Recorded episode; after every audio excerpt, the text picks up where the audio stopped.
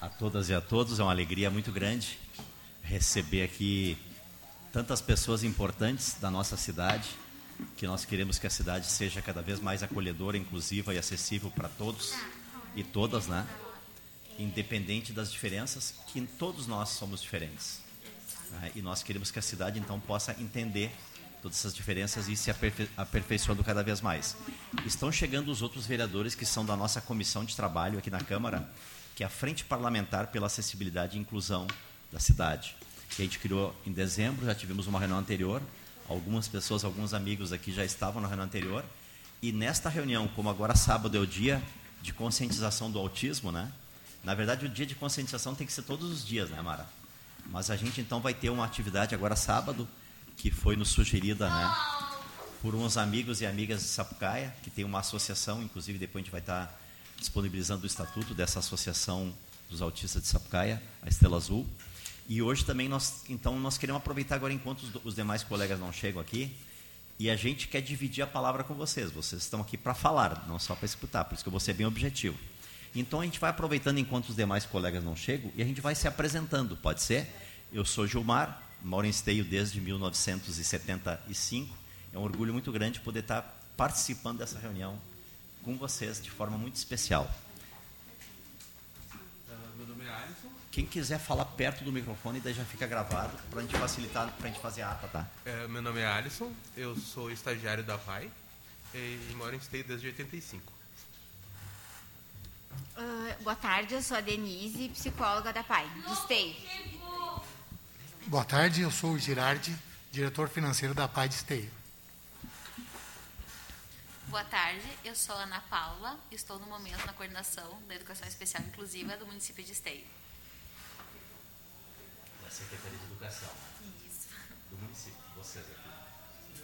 Meu nome é Márcio e ela é a Priscila, eles são os pais do Arthur, sei de 8 anos, que é autista. Bem-vindo. E na próxima, se ele puder vir também, fica mais feliz ainda. Agradecemos a presença de vocês. Minha amiga, contigo. Ô, Luciano, ah, se apresentando bem no tempo. Meu nome é Marilda, eu participo já há quase oito anos eh, nesse- na Comissão de Saúde com esse trabalho com os PCDs e outras coisas de- da Secretaria. Meu nome é Juarez, moro aqui desde 1976. bem. As nossas amigas ali, tem um microfone para elas? Alcança ali, Juarez. Acho que tem um sem fio do lado ali. Aí. Você está ligado? Tá, tá. Tá ligado? Pode falar. Boa tarde, eu sou a Clair e mo- moro em Esteio desde 83 e faço parte do Comped de Esteio. E estou aqui para ajudar o que for possível e vamos que vamos, né? A guerra, a luta é grande, né? Muito obrigado pela presença de vocês que são do Conselho da Pessoa com Deficiência, do COMPET. Muito bom.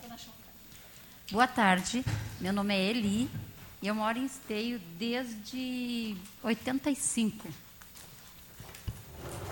Muito obrigado pela presença. Passa o microfone para ele, pessoal.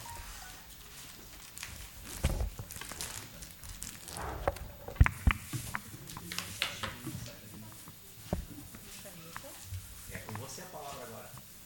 Boa seu tarde. Meu nome é Eduardo, essa daqui é minha mãe, essa daqui é minha irmã. Muito bem-vindo, Jorge. Meu nome é Amanda. Obrigado pela presença de vocês. viu? Ah, Eu me chamo Daniele, eu sou mãe da Amanda e do Eduardo. Bem-vindo. Obrigado pela presença. Boa tarde a todos aqui, eu sou Mário Fontoura, tenho 16 anos, sou autista. Prazer estar aqui nessa reunião aqui para falar sobre a conscientização do autismo. Muito obrigado pela presença. Boa tarde a todos, meu nome é Rosane, eu moro em Esteio é, desde 88, 1988, eu nasci aqui e moro aqui desde 1988. Sou mãe do Mário, que é autista, que faz um trabalho muito bonito nas escolas, fez um trabalho muito bonito na Escola Oswaldo Aranha. E eu espero poder ajudar quem precisar da ajuda e sejam todos muito bem-vindos ao mundo azul do autismo.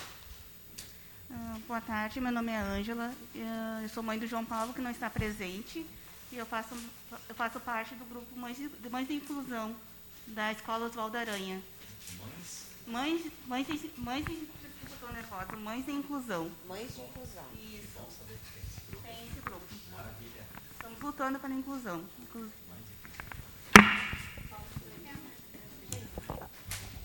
Boa tarde, meu nome é Margarete, sou mãe do João Vitor, que é autista, está aqui conosco. Eu faço parte do grupo Mães de Inclusão. Boa tarde, eu sou a Mara, faço parte de um projeto Amor na Igreja Brasa. Também trabalhei no Conselho dos Deficientes Físicos e hoje a gente faz parte do vice-presidente da APED, que é do Portadores de Deficiência Física. Obrigado, Mara, mais uma vez bem-vinda à nossa reunião. Boa tarde a todos. Sou o vereador Luciano Batistello. Primeiro mandato, e estamos aí para poder auxiliar sempre da melhor forma possível a nossa comunidade. Boa tarde. Já cheguei com a palavra. Meu nome é Francisco Alves, eh, sou vereador pelo PL. Ah, É com honra que eu aceito o convite do vereador Gilmar para fazer parte. Eh, Nós somos muito envolvidos com a questão social. Eu estou presidindo a Comissão de Saúde, então nada mais justo que a gente estar aqui para ouvi-los. Obrigado, Gilmar. Colegas da Secretaria da Cidadania e Direitos Humanos, chegaram agora, só se apresentar aí. Boa tarde, sou o Nairo, sou assessor de governo da Secretaria de Cidadania e Direitos Humanos.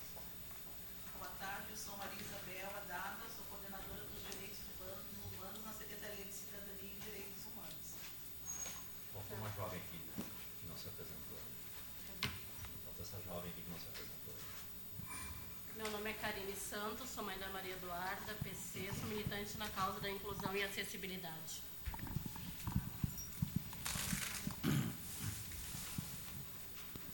A gente combinou então de começar no horário, né, para sermos bem objetivos e a gente poder fazer aqui uma troca, né, de ideias, de opiniões, de sugestões, para ver de que maneira nós aqui como legislativo, eu, Luciano, Francisco, a vereadora Fernanda e o vereador Sandro também estão eh, estarão vindo daqui a pouco aqui e talvez algumas pessoas mais da da comunidade também, né? É, a gente agradece imensamente aqui, de forma muito especial, a presença dos alunos autistas, das pessoas né, com alguma deficiência. Né? Todos nós vamos ter ou temos alguma deficiência né? e nós precisamos conviver cada vez mais na cidade, na sociedade, na escola, né? na vida, né? onde nós escolhemos para morar aqui, para trabalhar, para estudar, para ter acesso à saúde. Precisamos cada vez mais conviver e nos entender e procurar nos ajudar, né? Então esta comissão aqui, né, ela é formada aqui por vários vereadores, né? Não só os vereadores que dirigem a comissão, praticamente a totalidade dos vereadores tem alguma ideia, algum projeto, alguma sugestão, alguma demanda. E nós estamos aqui hoje então para acolher as ideias de vocês e depois então sistematizar enquanto parlamento aqui, enquanto eh, legislativo, que é um poder de fiscalização, mas também de elaboração de anteprojetos, de sugestões, poder reunir, né, é, com o executivo. E ficamos felizes por ter aqui a PAI, por ter aqui a Associação da Pessoa com Deficiência, a Associação das Mães pela Inclusão, né? Muito bacana a, a, a, esta construção de vocês, né? É, ter aqui também a presença da, da PAI, né? Que nós convivemos já há muitos anos, né? Com esse trabalho. Também ter a, a presença aqui da, da Ana Paula, do Nairon e da Dada, me permito chamar assim, que integram, né? é, é, o Executivo Municipal, são da Secretaria da Educação e da Cidadania e, e, Direitos Humanos. Nós, então, tivemos uma primeira reunião em dezembro, né, onde tivemos também a fala de um amigo, Santos Fagundes, que é assessor né, é, do Senado Federal, que ajudou a elaborar a Lei Brasileira da Inclusão, que até o Assis está entregando para quem não recebeu na reunião anterior, né, um resumo da Lei Brasileira da Inclusão, que ela serve como, vamos dizer assim, um marco né, nacional do direito das pessoas, né, direito da, da, da, da, inclusão da sociedade brasileira.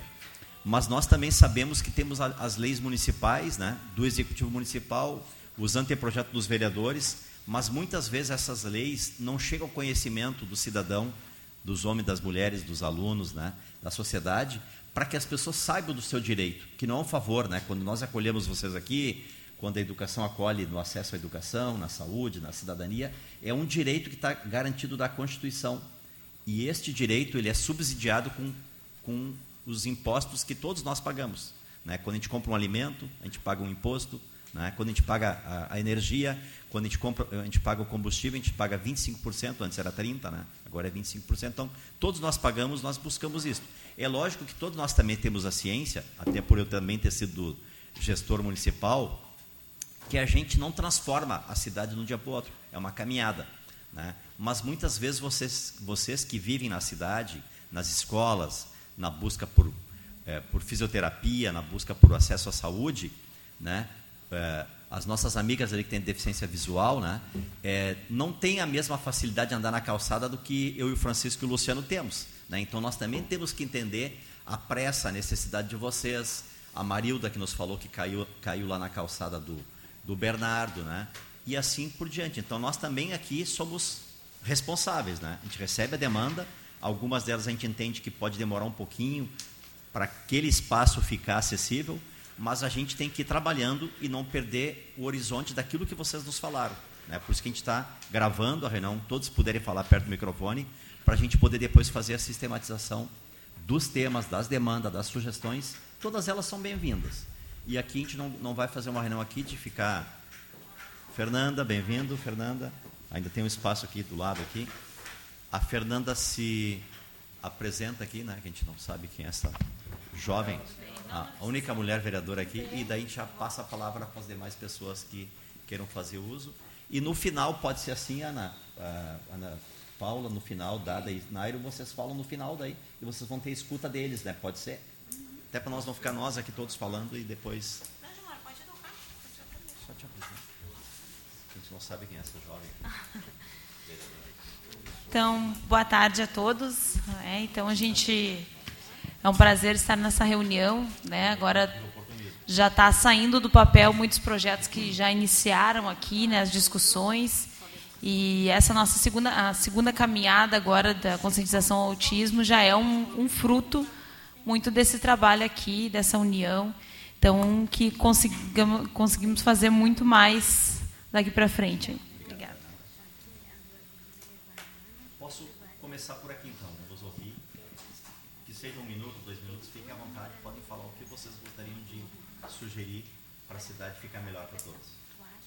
Quiser, quiser usar o microfone, tem um sem fio, né, Assis? Tem um sem fio ali, quiser usar. Aqui, ó. Aqui, ó. Acho que mas é a parte da acessibilidade, né? Eu acho que a inclusão nos colégios, que a gente está vendo que ainda está com um pouquinho de dificuldade, né? A parte dos alunos. E a acessibilidade, acho que é a, a que mais pega pesado assim, no município, que precisa de mais atenção. O resto a gente vai agregando, como foi na outra primeira reunião que a gente falou, né? Não sei como é que ficou, como está o andamento da primeira reunião. Mas o mais é isso. Eu acho assim, aqui, eu acho que tem que ter nas escolas, como a colega falou aqui, a inclusão, que coisa que não está sendo feita nas escolas, que é uma coisa que as crianças necessitam muito de ter. E o respeito também, com os pais de alunos e com as crianças autistas, que muita coisa está sendo feita e não está não tá sendo respeitada as leis. Com licença, vou chegar aqui para falar mais perto. Eu sou a mãe do Márlio e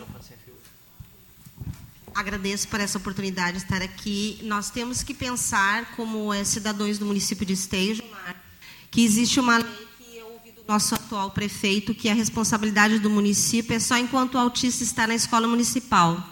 Eu tenho gravado isso. Que a partir do momento que sai da escola municipal, não é responsabilidade do município mais. Que a gente vá para a escola que não é fiscalizada federal e dê um jeito. Eu ouvi isso, então, assim, eu acredito que somos todos cidadãos de esteio ainda. E eu represento as mães das crianças é, maiores, dos autistas maiores, que o que seria de nós também sem a PAI Esteio, né? que nós não teríamos nenhum quase recurso. Então, eu peço a vocês que dêem mais atenção a esses eh, futuros adultos autistas e deficientes, porque, por exemplo, uma escola do Estado não tem nenhum recurso para esses alunos. Não existe recurso, até porque eles não têm ajuda do governo para isso. Então, nós precisamos ver a deficiência num todo, porque eles estão ficando adultos e depois que sai da fase do municipal, que tem toda aquela fiscalização do município, de monitora, de sala de recurso, saiu do município e não tem mais nem atendimento. Então, isso é uma coisa muito séria que precisa ser revista no município, porque nós continuamos a morar aqui e lei é para ser cumprida sempre, não, não existe idade. As pessoas com deficiência têm leis que defendem elas até o final da vida delas. Então, eu acredito que eu represento muitas pessoas aqui que têm filhos adultos já que não têm nenhuma ajuda de forma nenhuma. Então, eu gostaria que a gente revisse isso, prefeito. Opa, vereador. Boa fala. Fique à vontade, todos, alunos, mães, tios, todo mundo pode usar a palavra. Bom, eu estudava no Oswaldo Aranha há mais de sete anos. Tinha umas monitoras lá, vocês viram lá que tive monitoras. Agora eu estou no, no primeiro ano do ensino médio e estou precisando de monitora e eu preciso que colocarem monitores em alguns ensinos médios que, bom, eu estou me virando agora sozinho e eu não estou conseguindo ficar muito bem sozinho sem uma monitora na escola Loureiro. Então eu preciso dessa ajuda nesse município. Eu acho que a palavra deles fala mais que as nossas, né?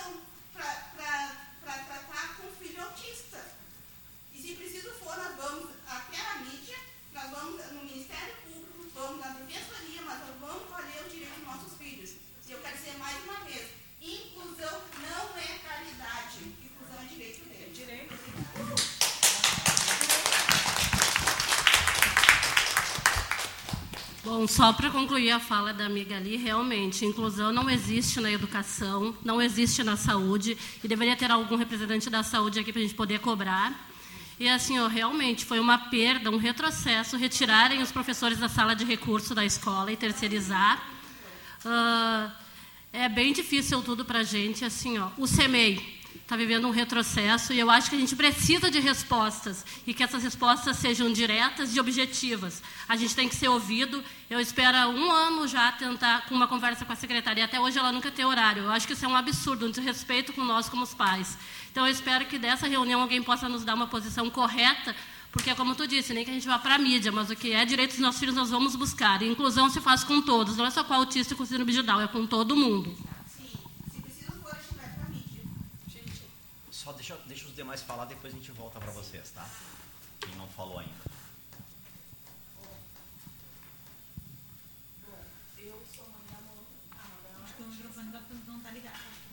Tem um sem fio aí? Tem um sem fio aqui? Oi? Agora deu. Você Ah. vai daqui para lá. Agora deu, eu acho. Dá, o- dá o sem fio para ela. Acho que tá funcionando. Assim, ó, eu faço parte das mães de inclusão da Escola Oswaldo Aranha. Eu sou mãe da Amanda. A Amanda não tem autismo, ela tem um retardo mental. E assim, ó, esse ano foi um retrocesso total na Escola Oswaldo Aranha. A gente não tem acesso aos professores, a nova direção que está lá, a gente tem que estar brigando o tempo todo, eles já olham para a gente, olha lá, ela vem escandalosa. Eu ainda tenho sorte, porque a Amanda tem o irmão gêmeo dela, então ele está sempre de olho em tudo que acontece. Então, é bem complicado, está bem difícil a escola. A gente tem que estar sempre em cima, sempre brigando. E eu acho que alguém tem que tomar uma providência, porque não é possível a gente ter que estar sempre brigando.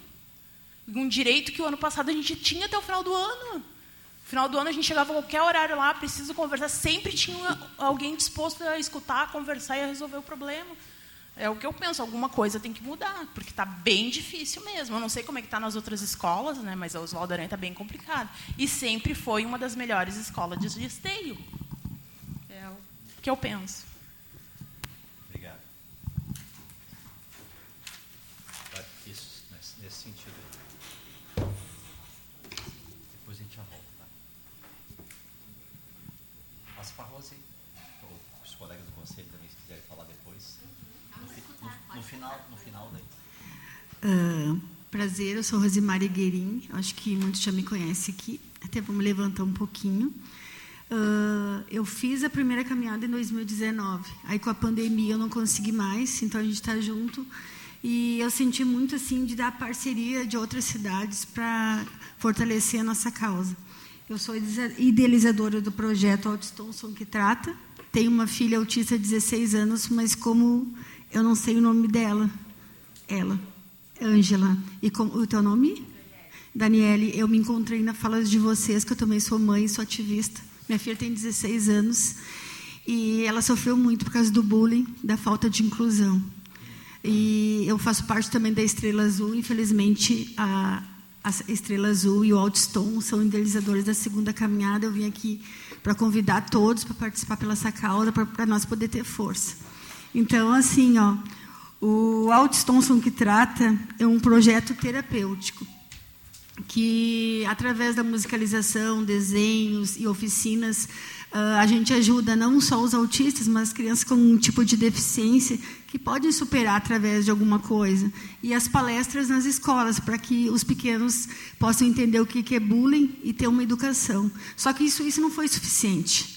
A inclusão é muito difícil, não é só aqui em Esteio, é em qualquer cidade. Então, eu sofri muito. Hoje, minha filha está no segundo ano médio.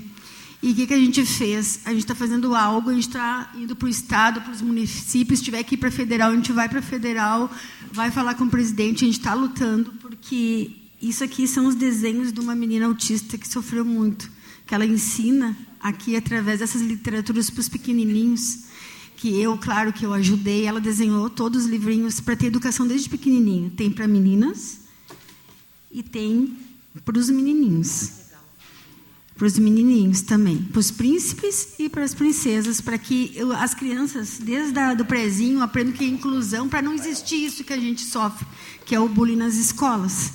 Esse problema todo aí, porque nossos filhos, uh, eles têm que ser incluídos em casa, porque muitos pais também não aceitam. Eu não aceitei a minha filha no começo, foi difícil para mim.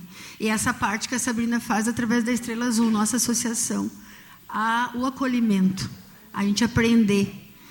E depois tive, temos também, esse aqui é mais para pré para pré-adolescente, que é minha amiga autista, onde ela teve uma amiga que até o nono ano cuidou dela e ajudou e brigou com todo mundo para que ela pudesse estudar.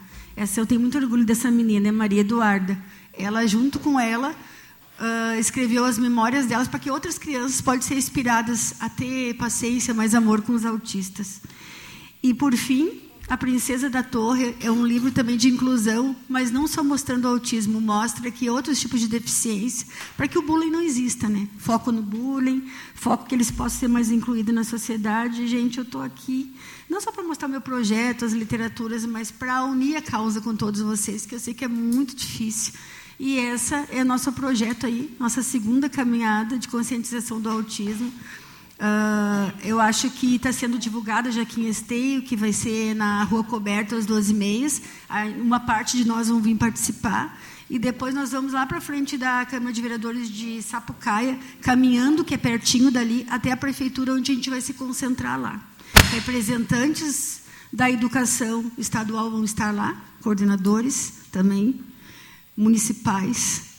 Uh, Esteio também, então, o foco é a sociedade e é sim a educação. O nosso foco aqui para melhorar a inclusão, se não melhorar a educação, nunca vai ter muita melhora na inclusão dos nossos filhos, não só de autistas, uh, qualquer tipo de especialidade. Então, aqui meu convite, meu carinho, minha luta junto na causa. Obrigado, Rose. Só queria também agradecer aqui a presença do vereador Derli, que também é da comissão, mais um vereador que chegou agora aqui, o vereador Léo, que está lá, é, e o deputado Marcon, que disse que estou por ficar lá para aprender, para escutar vocês, né? veio para uma reunião depois comigo no gabinete, chegou um pouco antes, está ali.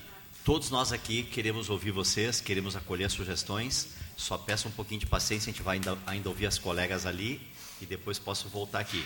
No sábado agora, né, é, nós aqui vereadores, né, mas eu e a Fernanda tivemos na Secretaria Municipal de Educação, a Secretaria está divulgando, Ana Paula, em todas as escolas, a PAI está divulgando também, a Escola Padre Real está divulgando a atividade da conscientização do autismo no sábado. É muito importante, é, esqueci o nome dele, Marlon, né? Ele falou sobre a questão das escolas estaduais. A Coordenadoria Estadual de Educação vai estar no sábado, né, Rose? Na a Secretaria Estadual e a Coordenadoria Estadual de Educação, que é da 27ª, né? Que contempla também as escolas aqui de Esteio, estará no sábado. Então é um dia também para vocês falarem, né, Rose? É um dia para vocês falarem lá na Rua Coberta, aqui em Esteio, né? Da mesma maneira em Sapucaia, para vocês falarem em relação a como que estão hoje as escolas, né, do estado.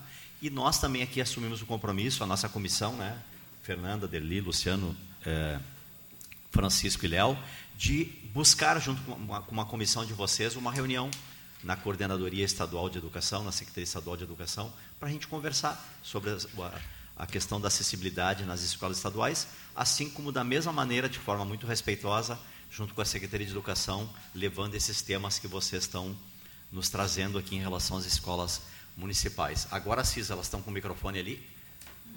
Vocês, tá. então, com a palavra aí. Tá. Eu quero, eu sou a Clair, né? Eu quero falar sobre a inclusão também. Uh, mas como ter inclusão com nossos, nossas crianças, nossos jovens, se tudo começa mesmo ali pela escola, né? E ali na escola é onde eles vão ter o conhecimento, mais conhecimento para a vida. Né? E ali na escola, ali é onde está, parece havendo mais, parece rejeição, né? Eu, há pouco tempo, uh, não, há pouco tempo não, foi antes da, isso antes da pandemia, né? Uh, aconteceu um caso na minha família, um sobrinho com 12 anos também ficou com problema visual, que a nossa família tem por causa do descolamento da retina.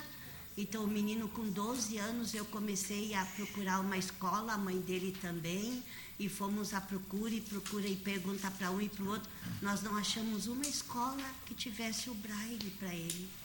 Né? Então, é aí que tem que começar, é nas escolas, né? para os nossos filhos poder crescer então, a nossa luta ali do Comped é isso. Até a nosso, o, o nossa última reunião que tivemos, Né? Então nós fizemos essa, apoiamos assim, ó, uh, mais conhecimento, menos preconceito, igual inclusão. Mas como eles vão ser incluídos na sociedade se eles não têm o conhecimento, né? Aí começa tudo, então. Obrigada. Bom, como eu já falei, eu sou Eli, eu tenho baixa visão, eu sou deficiente visual de baixa visão, então até eu consigo, assim, como é que eu vou dizer, viver um pouquinho melhor. Mesmo assim, a gente encontra bastante dificuldade. As calçadas uh, são muito precárias e eu tenho baixa visão. As pessoas dizem, mas você enxerga um pouco? Como que você vive caindo? Porque onde tem uma, uma pequena elevação, eu já não enxergo. E aí não é um degrau, é uma elevação. Eu já caí muitas vezes nas ruas de esteio. Outra coisa também, antes, hum, sem assim, mas também eu acho que tem que ser falado. Na, quando eram as administrações anteriores, a gente tinha grupos de, de a gente tinha psicólogas, a gente tinha um grupo que acolhia as pessoas aqui em Esteio, na prefeitura de Esteio, a gente uh, nós nos encontrávamos e tinha assim um turno amanhã, uma tarde, que a gente encontrava uh, pessoas para nos apoiar, né? Ali a gente trocava ideias. Tem pessoas de baixa, de, não só de baixa visão, mas tem pessoas cegas total que são muito diferentes da minha amiga Claira aqui, que ela é uma cega total, mas ela é uma cega que ela consegue ainda viver um pouquinho melhor. Mas tem cegos total que a gente conhece que está definhando dentro de casa sem ter o que fazer. E gostaria de ter um apoio. Inclusive, uh, eu estou combinando com uma amiga minha lá da Primavera, da gente fazer um grupo formar um grupo lá na casa da mãe dela, que é cega total, que está ficando depressiva dentro de casa, coitada, sem ter o que fazer. Para levar essas pessoas para ter alguma coisa diferente na vida. Que eles, depois que eles ficam cegos total, eles não têm mais nada, eles pensam que não tem mais nada. E eles têm direito a uma inclusão. Eles têm direito. Nós tínhamos grupos de psicólogos, tinha uma psicóloga que vinha falar com a gente. Agora a gente não tem mais nada essa última administração não temos mais nada. Inclusive, a gente ia para a Devic, em Canoas, uh, bancado pela administração daqui. Quando trocou a administração, a gente também não conseguiu mais nada, nem lá. Então, eu acho que isso é, é bem triste, porque as pessoas ficam jogadas ao nada, né, sem ter o que fazer, e pensa que a vida acabou. A vida não acabou, elas têm muitos direitos que não sabem que têm por não saber que tem, não procuram e ficam definhando em casa. Muito obrigada. Meu boa tarde a todos vocês. É, eu, meu nome é Juarez Santos. Eu é, vou falar um, um pouco diferente. Eu vejo as pessoas falando de inclusão, acessibilidade, educação, enfim, a educação é a base de tudo. No Brasil, é investido muito pouco na educação, por isso que o país está como está. Por isso que a gente vê aquelas pessoas, infelizmente, lá em Brasília, enrolando todo mundo, mentindo, roubando. A maioria do povo é ignorante, porque quando se fala de ignorante, eu não estou falando como ofensa, mas sem conhecimento. Né? Aí as pessoas criaram um sistema político podre para enganar as pessoas, e o que, que ocorre? As pessoas não acreditam mais na política, tanto é que quando chega na época da eleição, 25, 30% de abstenções, as pessoas não acreditam, não vão votar. Então, eu estou aqui é, como. Eu nem me considero um deficiente, mas eu. Faz 12 anos que eu me, sofri um acidente, eu perdi uma perna, tenho uma perna mecânica, mas eu, graças a Deus, eu tenho carro, eu dirijo, tenho um psicológico bom, e tenho boa casa para viver, ganho pouco, mas vivo bem. E a minha, a minha visão, desde quando eu sofri o acidente, que eu fui ver o que, que é uma pessoa deficiente, o que, que ela passa.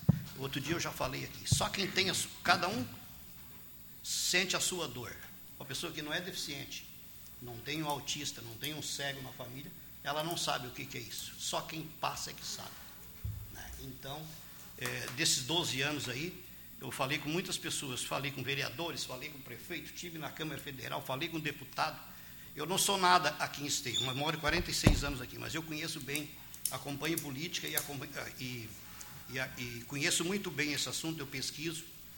E, enfim, é, a minha ideia seria, além de tudo isso que está sendo reivindicado aqui, que já existe lá na, na, no Estatuto da Pessoa com Deficiência, fizeram um estatuto, tem 60 e poucas páginas, mas a maioria daquilo ali não é cumprido, não tem nem o poder público, nem o poder privado está é, tá preparado para isso. Eu não sei por que, que demora tanto, por que, que não faz, se é falta de interesse político, se é falta de verba, porque eu desde menino vim morar com 13 anos aqui em Esteio, vai fazer isso, vou fazer 60 anos, eu vejo falar, ah, vai ser a médio e longo prazo, médio e longo prazo, e esse longo prazo está cumprido, que nem esperança de pobre, nunca chega.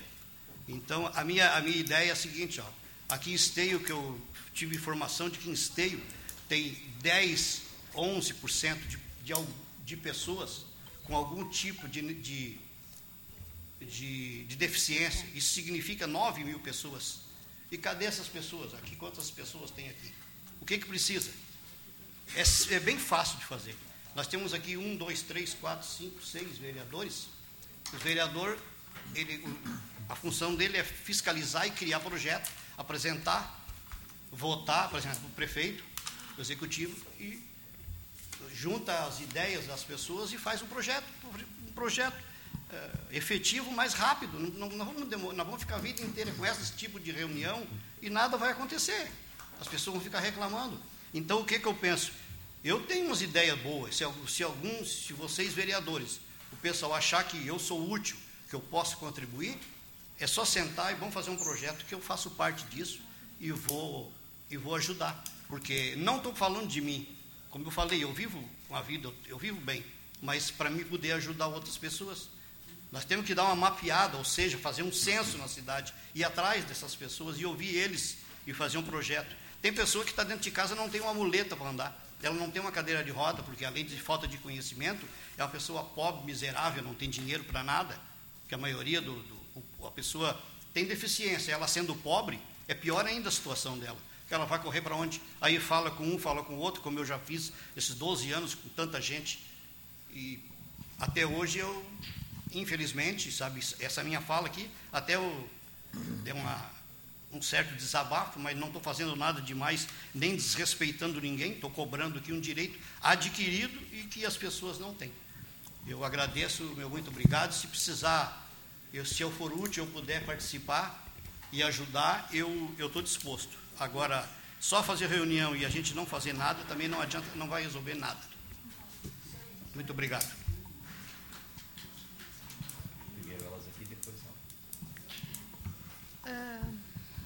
Acho que não está funcionando tá aqui. Funcionando. Tá? Pode eu só, em primeiro lugar, eu queria saber por que, que não tem nenhum representante da Secretaria da Saúde. Eu acho que nós não convidamos, convidamos a Educação e, a, e Assistência. Na próxima a gente convida a Saúde e a Secretaria de Urbanismo, que é responsável pelas calçadas. A gente vai para não senão a gente vai ficar até de noite aqui. Porque... Convida para a próxima essas duas secretarias, Saúde e a Urbanismo, que é responsável pela fiscalização das calçadas porque a gente a saúde está passando por problemas sérios sérios em questão de, de transporte os transportes não têm manutenção tem que renovar o transporte de esteio uh, a gente agora tem aquela por exemplo se tu tem em dois dias em um dia duas consultas aí tu liga para marcar a uma van adaptada no meu caso que usa cadeira motorizada e tantas outras pessoas que tu tem que desde, eu, tu tem uma consulta de manhã num hospital e à tarde no outro hospital, digamos que um é às 8 da manhã e outro é às três da tarde. Daí te pedem assim, ah, bom, tu vai ter que optar aonde tu vai, sendo que são consultas que tu está esperando há anos. Há anos, porque eu estou ficando cega, porque eu esperei sete anos por um oftalmo tá? Além de eu ter dificuldade de andar, ainda estou ficando com outra deficiência física por causa da falta de, de profissionais dentro eh, de, de, da demora de profissionais eh, para tratarem a gente. Tá? E aí, quando a gente consegue para tratar um problema, o cara vai lá, te opera de uma coisa que tu não tem e piora mais a situação. Tá? Eu fui tratar um glaucoma, o cara me, me, fez, me botou uma lente para catarata, que eu nem tinha catarata. E aí perdi a minha visão, praticamente quase toda. Agora dependo de fármacos que o Estado não dá, porque antes o problema era a pandemia, agora é a guerra. Tá? Aí então eu estou pagando, eu, eu não tenho, eu estou comprando as injeções, eu não, a minha instituição religiosa está comprando, gastou, cada injeção custa 9 mil reais, eu, eles compraram quatro, tá? que eu fiz a, a, a quarta dia 23, e eu tive que pagar para a farmácia hospedagem das injeções, porque a Secretaria Municipal da Saúde não aceitou ficar com as injeções dentro do, da, da farmácia municipal. Aí eu, te, eu tenho que pagar, como eu estou pagando agora para Panvel, que dia 6 eu tenho nova aplicação, que eu ganhei outra injeção agora porque foi bloqueio de valores. A, eu estou pagando hospedagem para Panvel, lá em Porto Alegre, na Getúlio Vargas. Aí tem cabimento a gente viver assim, pegar, apagar, porque a Secretaria da Saúde simplesmente se nega a ficar com fármaco lá dentro, porque a gente não pode ficar com ele dentro de casa. E os fármacos que chegaram, que a igreja comprou direto da Baia, veio o caminhão da Baia, equipado, para entregar na Secretaria da Saúde e simplesmente não. Aí eu tive, correr, eu tive que correr atrás de uma farmácia que aceitasse a ficar com isso. E pagar por isso. É ridículo. A gente não tem. A gente, a gente, a gente agora não pode mais ligar um dia antes para saber que horário é a nossa, é a van que vai nos pegar. A gente não tem. Não. Ah, muitas das vezes o motorista tem que deixar fulano porque uh, ele é deficiente físico, ele é paraplégico. Paraplégico, todo mundo sabe, não tem controle de esfíncter. E aqui no Rio Grande do Sul não tem nenhum hospital que tem que faça, faça que ajude essa pessoa a controlar o esfíncter, a não ser o Sara Kubitschek, em, em Brasília. Mas ninguém tem tanto dinheiro assim para ir para lá, para se controlar. Então a van não pode esperar aquele paciente trocar a fralda e trocar a almofada da cadeira. Então a avó vai embora e o paciente fica ali e tem que depender de marcar outra vez uma, uma consulta. Tá? E, e ficar, e nessa espera, por exemplo, eu vou ficar, né? Dia, dia 11, eu tenho consulta às sete e meia da manhã, às nove eu estou liberada. Aí foi que me falaram que às nove a avó vai me buscar, vai me levar para o hospital de clínicas, que a consulta é às três da tarde onde eu vou fazer uma, uma aplicação intraóssea no bloco cirúrgico e vou ter que esperar ainda a voltar de Cachoeirinha para me pegar em Porto Alegre. Quer dizer, eu vou ficar mais de 15 horas em Porto Alegre, assim, sem cansada, com dor, porque é uma aplicação intravítrea de manhã e uma aplicação intraóssea à tarde. Isso acontece com várias pessoas, não é só comigo. Não é só comigo. Fora os outros problemas que tem que a Karina pode falar mais. É que, na verdade, né, como o Gilmar disse, a gente vai priorizar a educação que está aqui. Né, vamos deixar todos esses questionamentos que a gente até anotou, e é muita coisa para a Secretaria de Saúde. A gente espera que esteja a Roberta e o Gilson aqui, porque os dois têm que ouvir. E, assim, para finalizar a minha fala, a gente só quer entender o porquê que a educação não tem condições de ter um, recurso, um veículo próprio para fazer o transporte das crianças de inclusão. Porque é absurdo isso né, que está acontecendo. Eu passei ali agora, tem três carros parados, mas não tem um carro para transportar os alunos. O porquê? Será que é tão difícil conseguir dinheiro para comprar um carro? Os carros ficam para os funcionários. Eu só vejo funcionários. É. E os nossos direitos ficam aonde? Quem vai lutar por nós? Ninguém. Não adianta a gente ficar debatendo aqui e não tirar nada concreto daqui gente não quer só ouvir, a gente quer uma solução. Assistência. O direito humano que está faltando. Tá certo. Direção, onde a gente tem direitos? Nenhum. Pode ser agora. Boa tarde, então eu sou Ana Paula. Ah, então, assim, ó, ah, muitas demandas que estão aqui, né? Então, a gente tem escutado, certo? Ontem mesmo a gente teve uma reunião, então, com a Margarete e com a Ângela também, que estiveram ontem lá no CMEI para conversarmos, né? Algumas demandas que a gente levantou, em que a gente já conversou como que a gente vai resolver, né? Então, a gente vai fazer a conversa com a escola também. A questão dos auxiliares também de inclusão, então, que sempre é feita uma avaliação. Chegando a demanda da escola, a gente avalia, então, se aquele aluno vai precisar, vai uma psicopedagoga para acompanhar esse aluno em sala de aula para ver se vai ser necessário um auxiliar realmente permanente com aquele aluno, ou se um auxiliar volante, até para trabalhar com a autonomia dele. Então, a gente faz essa análise, avaliação, tá? O CMEI faz isso também. Bom, quanto ao transporte, então, assim, ó, a, o, o município de Esteio, ele não é contemplado com o programa TAPNAT, do transporte acessível. Tá, não, ele não é, ele não é, não faz parte do programa. Karina, deixa ela falar, depois, depois a gente pode voltar, porque ele também quer falar de novo. Tá, então a gente não faz parte do programa Transporte Acessível. O que, que acontece? Então nós contamos com uma frota de 42 carros acessíveis, com acessibilidade. E quando tem alguma situação de algum aluno que não, que na, na sua residência, então sempre a, a matrícula é feita por zoneamento, né? Então a escola mais próxima da sua casa e mesmo que o aluno em algum momento se mudou, ah, ele sempre vai ser priorizado a matrícula dele na escola mais próxima.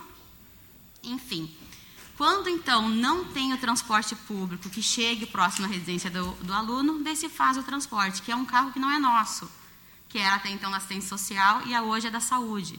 Então a gente faz nessa, nessas condições. Então, próximo da casa, zoneamento, não tem acessibilidade com transporte público, daí se faz esse transporte com um carro que é então emprestado hoje da saúde. Certo? Bom, primeiramente quero agradecer o convite de estar aqui. Já vi que é a segunda reunião e eu acredito que todos aqui queremos é solução e melhoria para o atendimento das pessoas especiais. Nós, em parceria com a Secretaria da Educação, assumimos, e aqui eu quero conversar também com a, com a e a Daniele, né, da Escola Oswaldo Aranha, a, a Pai de Esteio assumiu a responsabilidade eh, hoje e criou o Centro de Atendimento Educacional Especial de Esteio, onde estão inclusos todas as nossas pedagogas nas salas de recurso, onde nós criamos também um centro clínico com psicólogos, fonoaudiólogos, pedagogos, neuro, né, dentro da APAI, onde a gente vai procurar qualificar e melhorar o atendimento das pessoas especiais. É, talvez, num primeiro momento, porque faz 30 dias que nós estamos assumindo efetivamente as escolas aqui do município, eu sei que nós contratamos 57 profissionais, quer dizer, mais que dobrou o número de profissionais da nossa entidade, mas nós temos uma experiência de mais de 50 anos com as pessoas com deficiência aqui no município. Nós somos referência em muitas coisas aqui na nossa Pai de Esteio. E nós queremos eh, qualificar e melhorar esse atendimento. Coloco à disposição de vocês, mães, e quem precisar, algum problema nesse novo projeto, que a Pai se debruçou em cima. Eh, temos a nossa coordenadora Elisa, que participa diariamente em todas as escolas, efetivamente. Lá na PAI nós temos a diretora Fernanda, que é a coordenadora do projeto, e eu também me coloco à disposição. Nós queremos, isso é uma coisa que não, não, ela não vai dar certo do dia para a noite. E eu acredito que lá na escola Oswaldo Aranha, se, no passado, tinha um exemplo de, de atendimento, e o que nós queremos copiar. E essa é a nossa intenção. Então, quero me colocar à disposição, juntamente com a Secretaria de Educação. Nós vamos, sim, atuar efetivamente para que esse projeto, essa parceria dê certo. Porque de deficiência e de inclusão, a PAI entende um pouco. Muito obrigado. Então, Boa tarde. Ah, obrigada de novo, né, pela oportunidade de a gente estar participando aqui para conversar. Eu penso que ah, conversando a gente se entende, né? E é importante a gente falar as coisas.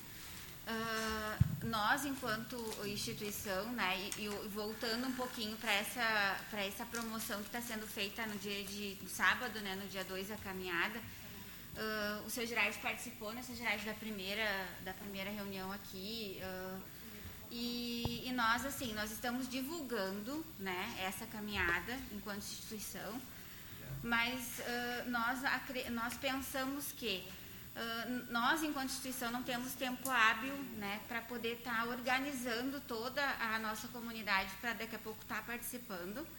E pensamos também que né, a gente está vivendo um momento agora também transitório.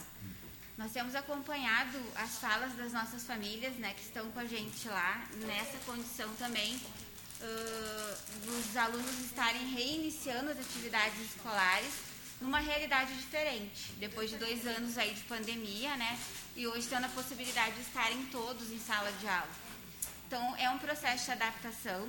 A gente acredita que sim, se unirmos forças, a gente consegue uh, reorganizar algumas coisas que talvez não estejam ainda uh, a contento, né? Uh, nos colocamos à disposição para isso também, quanto à secretaria e, e junto à secretaria, como o seu Gerardo falou, e junto às famílias também. E, e, só que pensamos que nessa, nessa situação especial ali da caminhada, uh, nós estamos acompanhando as nossas famílias e percebendo que esse início está sendo um pouco difícil para os nossos.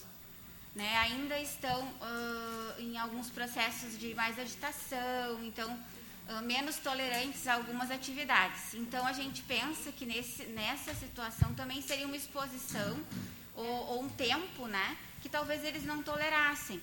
Então, a instituição pensa hoje, uh, pensando na, nessa conscientização do autismo, nós vamos realizar, conforme já fizemos em, em outros anos, atividades internas com os nossos alunos e também com a comunidade que é atendida pela saúde na instituição, né? pensando então em, em conversar e aí pensarmos juntos também naquilo que são as necessidades dos nossos usuários e das nossas famílias, né?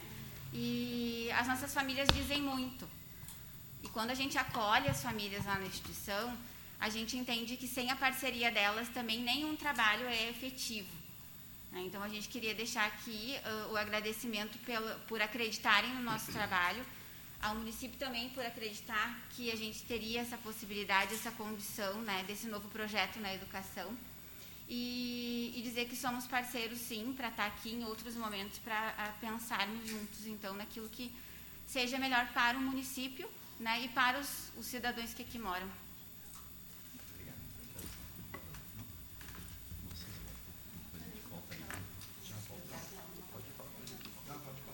Contigo, contigo então. Depois a gente passa. Bom, Antes de eu falar, eu se quiser alguém filmar, pode filmar que eu vou falar umas coisas sérias sobre o que está mudando no Oswaldo Aranha, essas coisas.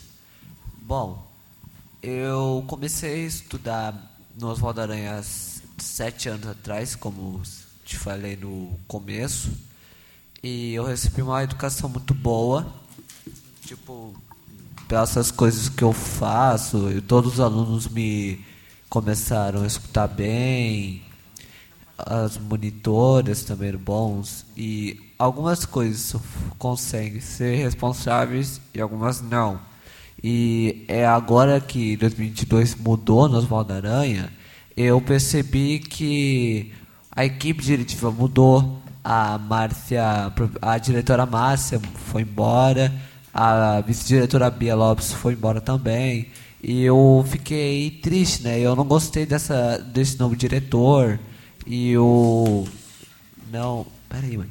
Não gostei, eu não gostei muito dessa nova equipe, né? Eu gostaria que fosse realmente demitido esse novo diretor e eu gostaria que tudo esse, essa nova equipe diretiva mudou. Queria que voltasse novamente e que não esteja mudando o que essas escolas falam de inclusão, que não estão não estão tendo essas coisas, né? Então pode ser, né? Então espero que mudem logo essas coisas. Obrigado. Mara? Ah, não, ela primeiro. Boa tarde. Ficou baixinha, trazendo um xixi. Vou levantar, senão vão achar que é uma formiguinha falando. Mas então, meu nome é Kelly, eu tenho uma criança de 8 anos, autista, um menino, se chama Mauro. Coisa mais linda, meu filho do mundo. Vocês iriam adorar ele, porque ele ia estar aqui abraçando todo mundo, dizendo para as gatinhas que as gatinhas são lindas, né? E assim ele é. Mas, assim, quero dividir um pouquinho da experiência que a gente está tendo ultimamente lá na escola Oswaldo Arém, que não está sendo muito boa. Porque até o ano passado, no início, quando ele começou, um pouquinho antes da pandemia, ele foi bem difícil, assim, a adaptação dele foi muito difícil, bem conturbada. E logo veio a pandemia, esculhambou tudo para todas as famílias, né? Tá todo mundo aí ainda colhendo os prejuízos de tudo que tudo que aconteceu e que ainda está acontecendo.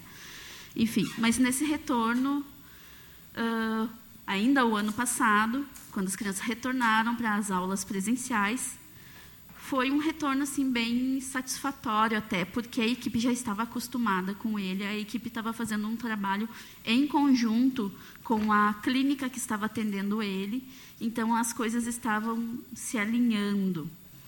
E quando nos falaram ano passado que trocariam a direção, a equipe e tudo mais, eu fiquei bem apreensiva. Eu fiquei bem apreensiva porque todo aquele trabalho que estava sendo realizado, né, uh, provavelmente não seria mais o mesmo, e eu fiquei preocupada. E mas pensei, né, vamos esperar, vamos dar um voto de confiança, vamos ver o que acontece. Mas, infelizmente, né, toda aquela minha apreensão virou um, uma preocupação real, porque agora, nesse retorno, ele está passando por muita dificuldade muita dificuldade. Sabemos que uh, a maioria das crianças, num, de modo geral, estão sendo afetadas por tudo que aconteceu e estão tendo uma dificuldade para voltar. Sabemos que para adaptar a uma mudança, todos sofrem, tem um tempo e tudo mais, mas o que acontece? A demanda de crianças especiais no, na escola Oswaldo Aranha aumentou muito. Aumentou muito. Tá? A gente tinha aí, sei lá, creio que menos de 20 crianças especiais no ano passado. Esse ano tem mais de 40 crianças especiais. Então, assim, Uh, a equipe que está lá está tentando também correr com o que tem e não está dando conta, não está conseguindo. A equipe diretiva está tentando uh, apagar a fogueira com, com querosene e não está dando certo, entendeu? Então, assim, está difícil. A, a escola está pedindo socorro, os pais estão pedindo socorro, porque assim, eu há pouco tempo né, comecei a trabalhar, botei meu filho numa escola extra classe na esperança, bom, ele estava bem o ano passado, esse ano vai continuar. E o que aconteceu? Ele não está conseguindo ir para a escola, ele não está conseguindo entrar na sala de aula, ele não está conseguindo permanecer na sala de aula. Está muito difícil, muito difícil mesmo. E aí a gente está lá trabalhando, daqui a pouco recebe relatos e imagens de que teu filho está jogado no chão, no meio do pátio, sozinho, sofrendo, sem ninguém acompanhando. Como é que você se sentiria? Como é que vocês conseguiriam trabalhar dessa forma? Né? Tentem imaginar essa cena, o teu filho, não precisa ter nada, mas está lá, está passando por um momento difícil, um momento de crise, e está lá sozinho, abandonado, jogado no, no, meio do pátio, sem ninguém dar uma assistência. Sem nenhuma monitora, sem ninguém, sem nenhum professor, sem ninguém. Tá? Então, assim, é, é, isso é, é grave sabe? É extremamente grave. Eu tenho imagens, eu tenho relatos, eu tenho testemunhas de mães que tiveram que entrar para dentro da, da, da escola para proteger meu filho, de crianças maiores que estavam fazendo bullying com ele.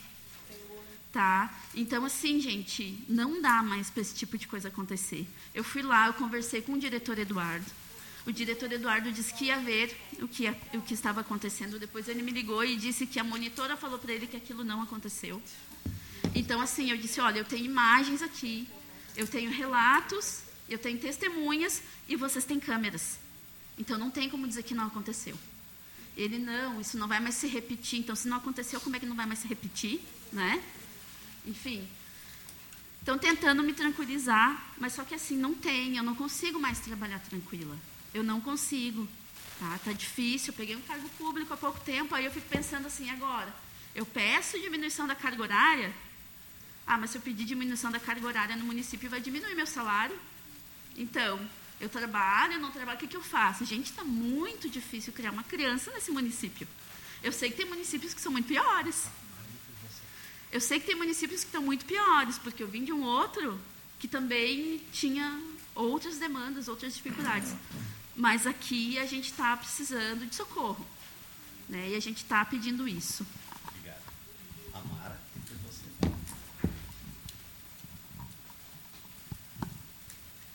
Eu não vou falar das coisas que eu ainda não sei. É muito triste, eu vou fazer um desabafo, como todo mundo diz, da gente batalhar, lutar e adquirir e conquistar. Tantas coisas que a gente conquista, né?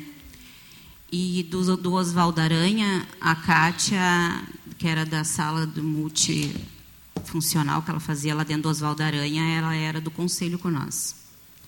E a Kátia Faz lutou com muita garra, e não só ela, como as outras professoras lá dentro. E o que era de todo mundo hoje fala que Oswaldo Aranha era um reconhecimento, uma escola né, que todo mundo via né, no município. A gente lutou muito pelas escolas no tempo do conselho.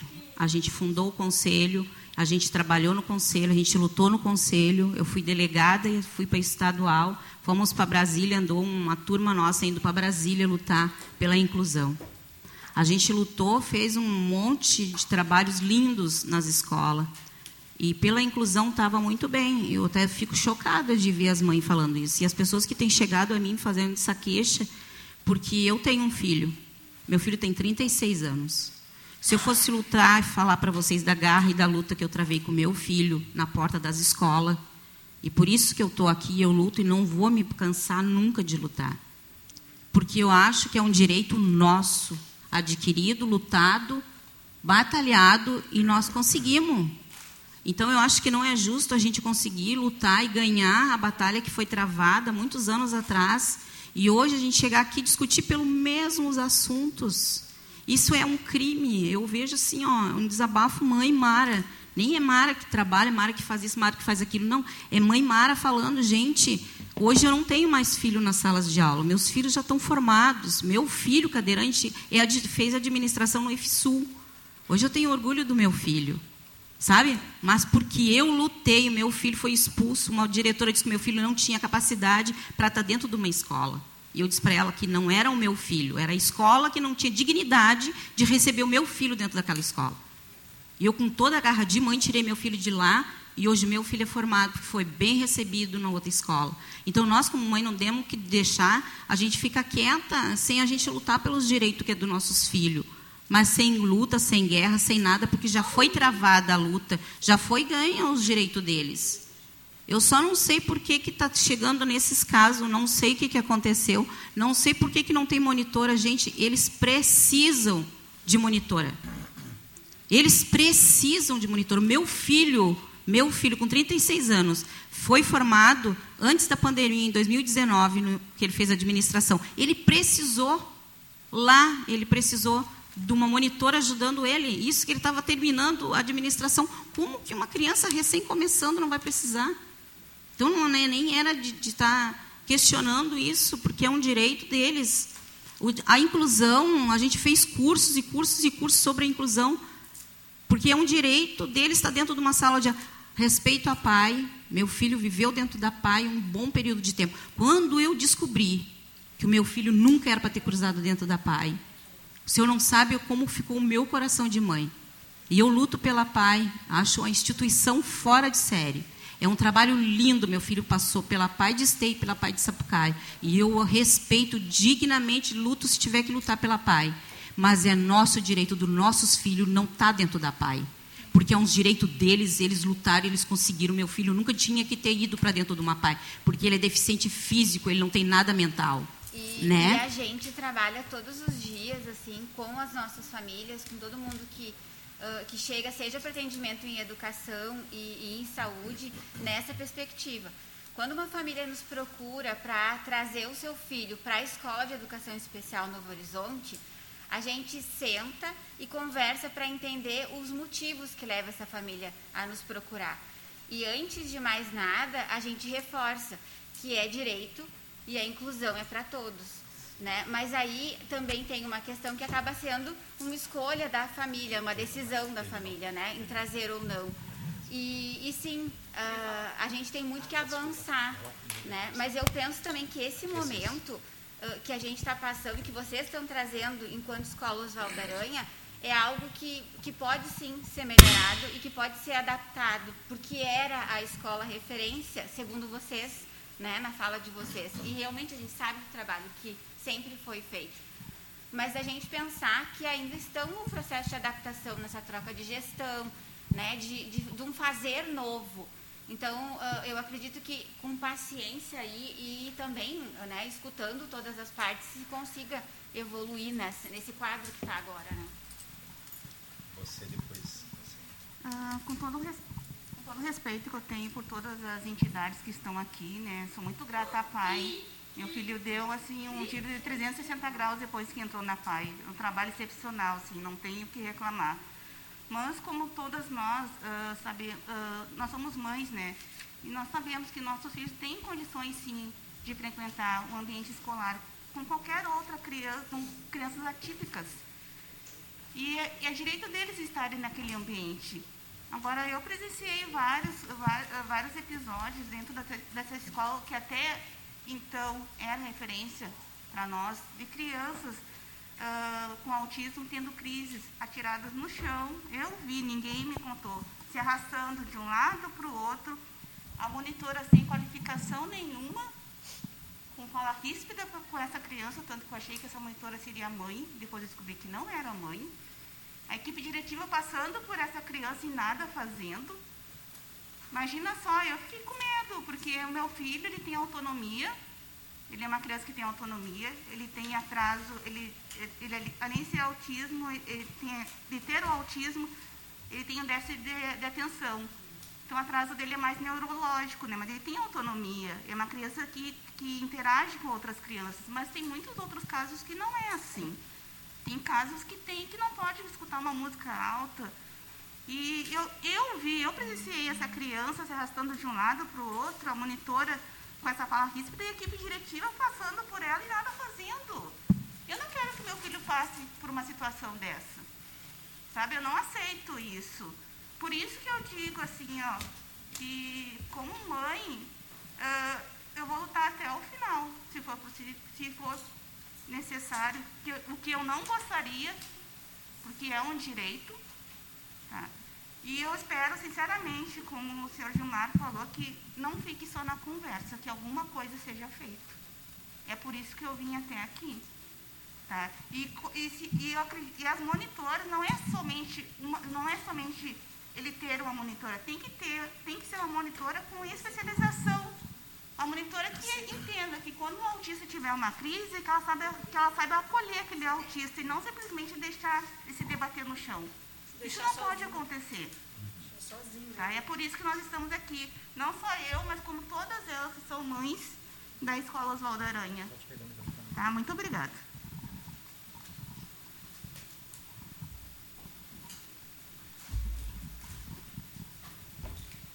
Boa tarde, gente. Assim, ó, eu estou aqui mais para fazer falar sobre um relato que aconteceu. Eu já passei para Ana Paula, mas gostaria que vocês também ficassem sabendo sobre tudo que aconteceu na Escola Oswaldo Aranha.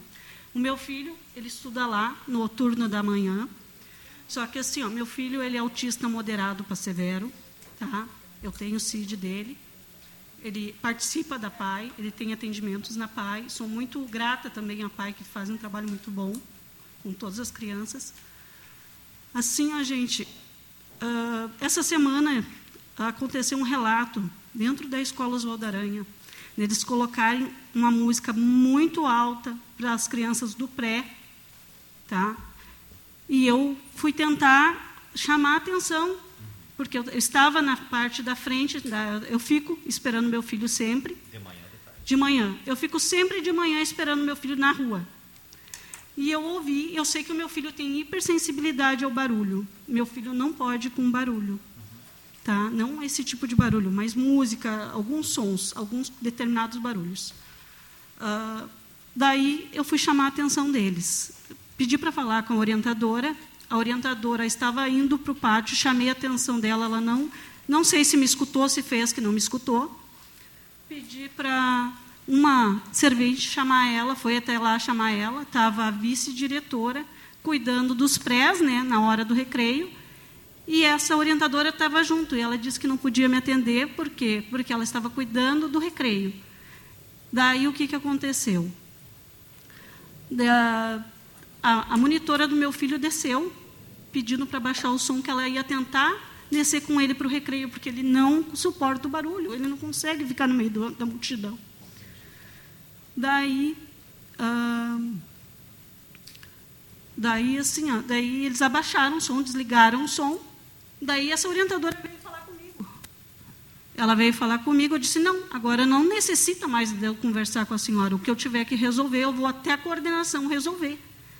Que ela queria todo o pano que eu entrasse e conversasse com ela. Eu disse, não, não quero mais conversa com a senhora. A senhora sabe que o meu filho tem hipersensibilidade ao barulho, ele é um autista moderado para severo, tem outras crianças autistas dentro da escola, acho uma falta de respeito que vocês não têm um pingo de respeito, não tem inclusão dentro dessa escola. Não existe inclusão aqui dentro. O que, que, eles, o que, que ela pegou e falou para mim? Ah, se teu filho não pode com barulho, teu filho não é para estar dentro dessa escola. Eu rebati e disse para ela: como não? Meu filho tem todo o direito de estar aqui dentro dessa escola. Todo o direito. Isso está na Constituição, está na lei. Ele tem direito e ele vai continuar nessa escola. Então, assim, ó, vocês me digam uma coisa. Vocês acham que eu, como mãe, tenho que ter uma reunião com uma orientadora dessa para ter algum tipo de, de esclarecimento? Eu acho que não. Porque depois ela ter essa falta de respeito com meu filho, com as outras crianças, acho isso um absurdo uma pessoa da parte da educação, uma orientadora antiga, da parte da orientação, chegar a um ponto crítico, chegar a me falar que o meu filho não tem direito de estar dentro da escola, sendo ele uma criança especial? Vocês perguntam para vocês, que são pais, que têm filhos especiais, qual é o sentimento que eu sinto, a indignação que eu sinto.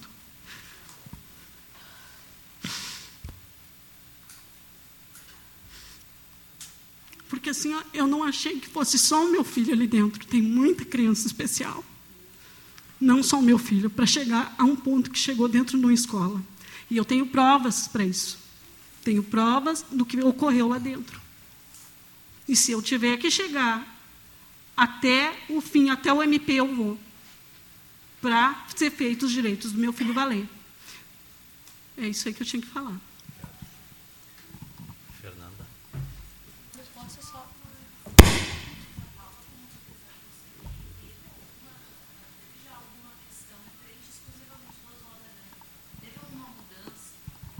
Teve alguma questão que chegou até o CEMEI? O que, que o, seu, se o CEMEI está cuidando dessa demanda? Como que. Ontem, ontem eu tive a visita da Margarete e da Ângela, né, trouxeram algumas demandas da escola, né? Então a gente escutou, fez a escuta Sim. com as mães, tá? A gente conversou também a respeito da sala de recursos, alinhamentos com a professora em sala de aula, a gente levantou essas demandas. E também o que a gente está fazendo? Então a gente vai fazer também uma conversa com a escola, né? Uma escuta com a escola, que é muito importante, conversar com a escola,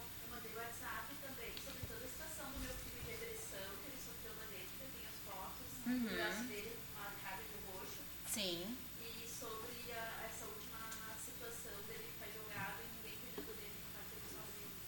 Ok, nós vamos. Todas essas, uh, ontem a gente conversou com a Ângela, com a Margareth, trouxeram outras coisas também, não só dos filhos delas, mas trouxeram também, não bem específico, mas trouxeram outras demandas também, falando de coisas que estavam acontecendo. Mas aqui a gente vai ter um momento de conversar com a escola, tá? E conversei com a Margarete também, porque a gente vai sentar junto, assim, a gente precisa esclarecer, precisa conversar, precisa ver, alinhar, voltar a ter esse vínculo, né? Porque assim, a gente teve várias trocas durante esse ano, então, ah, professor, as professoras que estavam lá já conheciam os alunos, já sabiam, já começavam o ano com um plano, já ia, já porque conheciam já alunos, as professoras novas estão conhecendo os alunos, estão fazendo as entrevistas, estão fazendo os planejamentos, articulando com as professoras, então vai um processo ainda. É claro que a gente quer que flua o mais rápido possível, né? E nós estamos lutando para isso, sim. Só que assim, ó, nós vamos fazer essa conversa com a escola, também já me comprometi ontem com as duas mães que estavam lá, tá? E me comprometo também com as demais que estão hoje aqui, tá? a gente vai sim fazer essa conversa com a escola para alinharmos em todas essas, essas situações que foram pautadas, tá? E para depois a gente fazer uma conversa geral, tá? Porque a gente precisa alinhar, a gente precisa criar novamente esse vínculo. Não adianta vocês estar na escola, levar o filho para a escola nessa insegurança, não é o que a gente quer, né? E não é o que a escola quer, com certeza também, né? Então a gente vai sim estabelecer esse vínculo. Me comprometendo com a Margarete, com a Ângela. Nós temos a equipe técnica também lá do CMEI, que tem as psicólogas e psicopedagogas que vão fazendo, tá fazendo esse trabalho sim, para a gente restabelecer, levantar o que, que de fato aconteceu e para a gente poder alinhar, tá? Então ontem já recebi as duas e hoje já estou uh, escutando também as outras mães, né? A mãe do Mauro, que eu não conhecia ainda ela, mas já sabia algumas coisas referente ao Mauro, mas também a gente vai estar tá levando, tá? É só para finalizar, a gente sabe que é uma transição e isso está acontecendo também em outras escolas, a transição da equipe diretiva. Então a gente vê também que a parte da equipe diretiva elas estão interessadas em conhecer o dia a dia da escola. Eu mesmo conheço muita gente, estudei na, na, na escola Oswaldo Aranha. Então, a equipe diretiva anterior acompanhava gerações de alunos. Então, a Márcia acompanhou gerações de alunos. É complicada essa, essa mudança, realmente, a gente entende. Só que se, conver, se, se resolve assim, fazendo conversas, né? E chegando a alguma, algum denominador que fique bem para todos. E uma questão só, Paulo, só para finalizar a minha participação, é assim, nós temos auxiliares de inclusão, né? Auxiliares e esses auxiliares, sabemos que uh, o nível de escolaridade deles, a exigência é ensino médio, né? Mas tem alguma, alguma previsão, alguma possibilidade de eles terem alguma formação, alguma capacitação para atender esses alunos? Por exemplo, inclusive, inclusive capacitação assim de primeiros socorros. É o que eu sempre batalho nas escolas, principalmente nas escolas de educação infantil, que a gente sabe que acontece isso, né? Eu não sei se o CMEI já pensa nisso, já tem, já tá tem alguma tratativa. Assim, ó, uh, a empresa que presta esse serviço, é uma empresa contratada, né, terceirizada, né? Então, ano passado, mesmo sendo contratados, o CMEI dava formações para os auxiliares, tá? Então, nós tivemos diversas formações com a nossa psicóloga, Cláudia Sanini, com os auxiliares de inclusão e de educação. O que, que foi, então, uh, acertado? Que, a partir de agora, essa empresa contratada, ela tem que dar as formações para os profissionais dela. O que, que se faz sempre? Uma combinação que a gente faz junto à gestão de pessoas e junto também à empresa contratada. Que priorizem aqueles profissionais que levam currículo lá, que estão fazendo pedagogia, que têm um magistério, para fazer o atendimento desses alunos de inclusão. Tá? A gente sempre prioriza isso. E a pessoa responsável lá sempre já, ó, Ana já é perfil, então, para auxiliar de educação. Então, a gente tenta fazer esse jogo. Então, eu falei, até o ano passado a gente tinha, assim, as formações que era o CMEI que prestava, tá? Fazia junto com essa empresa contratada. Atualmente, a empresa que é responsável por fazer essas formações com os profissionais. Não tivemos, tá, de primeiros socorros, e é realmente muito válido falando isso, muito válido sim, até para propor para eles para que tenha também essa de primeiros socorros foi feito no tempo que a gente tinha o conselho, até o conselho, até a Milena fazia parte do conselho, a gente fez isso aí, deu um curso, ajudemos, arrumemos profissional, naquele tempo o Claudinho também fazia parte, para dar um, que é bem curso para eles, para eles poderem fazer esse atendimento. O vereador Francisco vai falar, daí a gente vai, se tiver mais alguma coisa nova para complementar, a gente vai fazer os encaminhamentos, tá? Com as sugestões todas que vieram até aqui e a gente combinar a próxima reunião. Primeiramente, Gilmar, eu vou pedir desculpa, eu tenho agenda às 15h30, tá? Mas eu me, eu me sinto uh, contemplado na fala da Fernanda, inclusive era essa a proposta, porque para mim hoje fica um pouco mais fácil convivendo com a Milene, que já participou, né, linha de frente, então a gente consegue enxergar com um pouco mais de propriedade hoje com os olhos da Milene. Então, é, é, era essa o meu encaminhamento, era esse o meu encaminhamento. É, quer dizer que vou sair, não estou desprezando o momento, pelo contrário, eu acho que toda mudança ela causa sim desconforto, causa é, desacertos muitas vezes, e é importante essas reuniões, Gilmar, para que a gente possa né, ter o conhecimento, debater e fazer encaminhamentos. Então eu estou contigo né, para o que der e vier e depois eu pego contigo aí o fechamento daí. Tá? E peço desculpa né, de ter que me ausentar. Um abraço, boa tarde, bom trabalho. Complementar a sua fala, a gente vai fazer o um encaminhamento aqui, tá?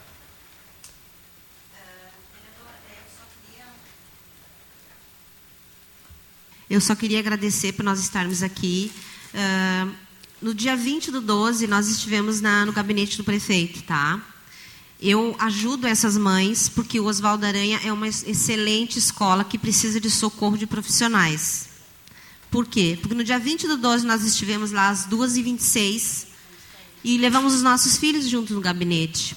E como eu me dou muito bem com o atual prefeito, ele disse, ele ficou nervoso pela atual situação dos nossos filhos, porque o João teve uma crise, porque elas levaram os filhos dela também. Então, nós sabemos que o município precisa de mais profissionais e a Secretaria de Educação não tem profissionais suficientes para atender essa demanda que existe.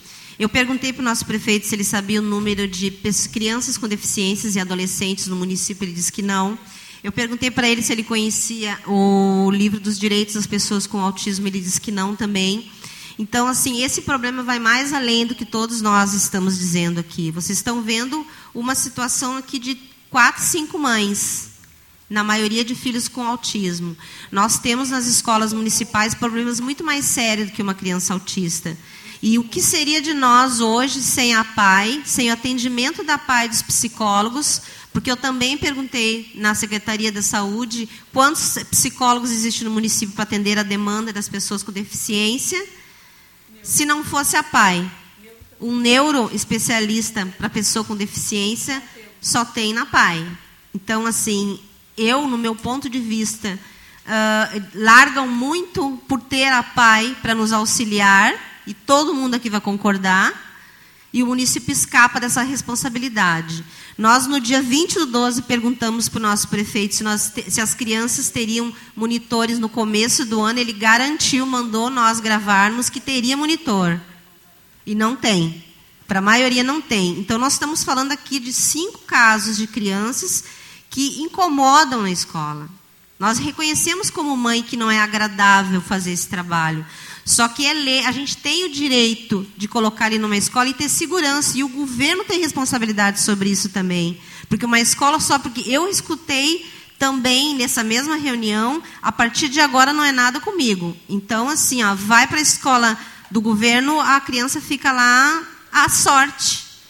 E nós não estamos falando aqui só de autismo, nós precisamos de um socorro, de uma limpa nas leis municipais porque nós temos muitas pessoas com deficiência precisando de ajuda aqui no município. E essas mães aqui que falam sem parar, cansadas, estão pedindo socorro porque elas vão dez vezes na Secretaria de Educação, dez vezes na Secretaria da Saúde e não tem nenhuma resposta. Então a gente precisa de solução, porque nós tivemos garantia de que no começo do ano as crianças entrariam no primeiro dia de aula com monitores. E não é o que está acontecendo. Então, esse desabafo dessas mães aqui é uma, um pedido de socorro para o município não largar a responsabilidade na PAI agora, porque tem essa ajuda, essa parceria de trabalho com a PAI, que é maravilhoso para nós, que nos transmite segurança. Mas o município não pode tirar essa responsabilidade nessa parte da educação e largar, porque se a sala de recursos estava dando certo, nem que seja só nos Valdaranha, que tem uma demanda maior de pessoas com deficiência, por que tirar? Se ajuda, se está bom. Mas não não eles, eles simplesmente não. O prefeito nos disse que não teria, não é necessário mais uma sala de recurso no Oswaldo Aranha.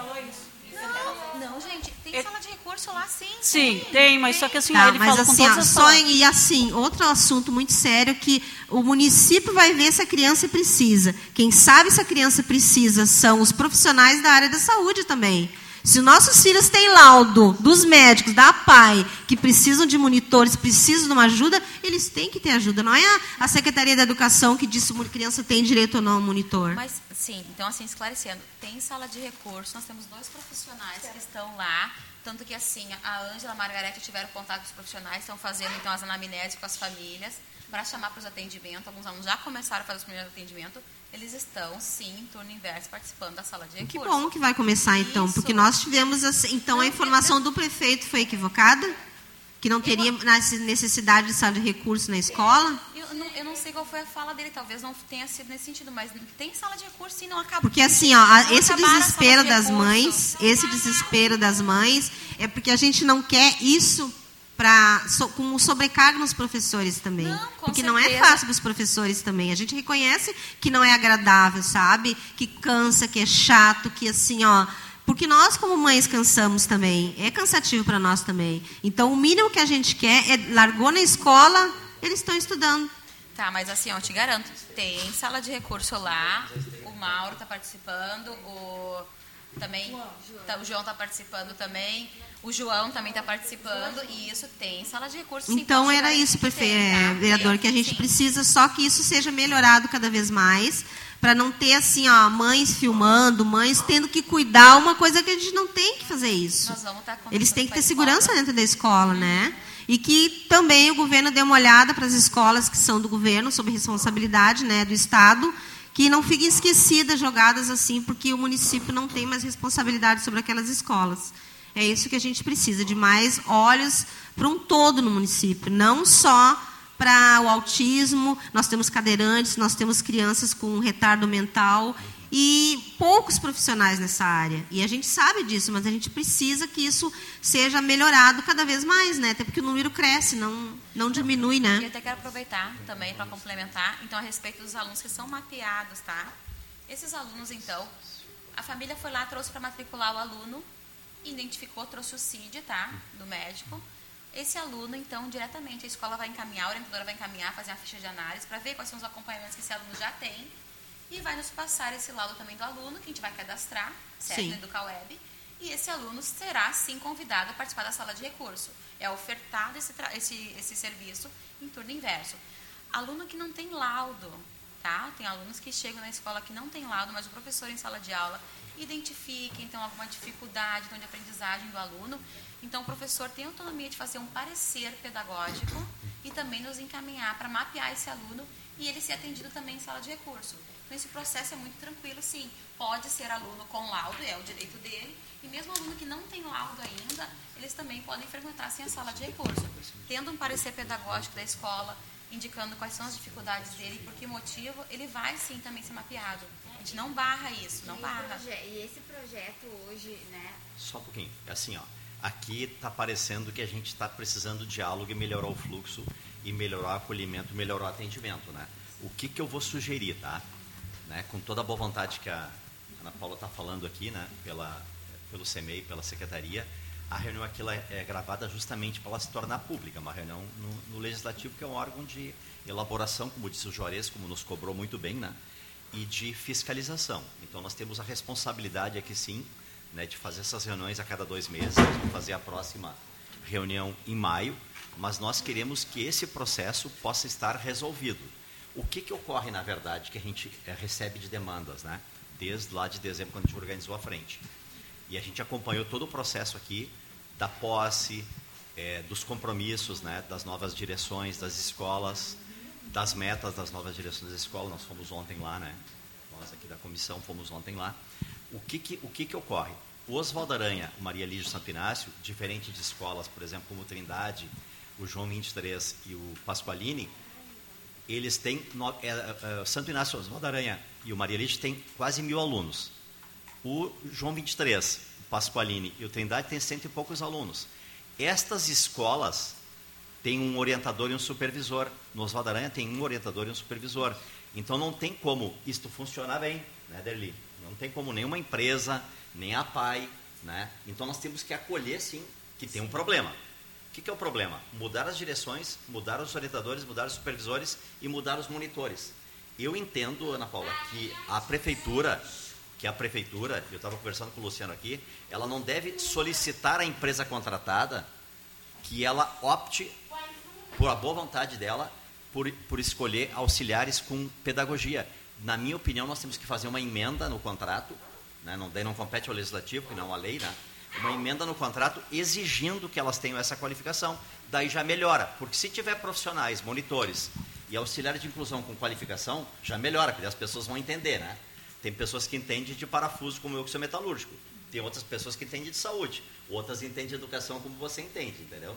Né? O Gerardo entende de gestão financeira e muito bem. A prefeitura de Esteio, gente, há mais de 20 anos sempre conviveu com escola especial, a PAI e educação pública. E educação, nós temos o privilégio aqui em Esteio de ter, inclusive, a escola de, de pessoas com problema auditivo, né? Escola Padre Real. Então, nós não temos esse, nós não temos esse problema. As pessoas aqui elogiam a PAI e, e elogiam as escolas do município historicamente. O que, que nós precisamos ter? Orientadores, supervisores, diretores, vice-diretores e auxiliares que entendam da educação, que entendam da pedagogia, que entendam da escuta, não é um favor, é, uma, é um dever deles fazer e qualificar e corrigir.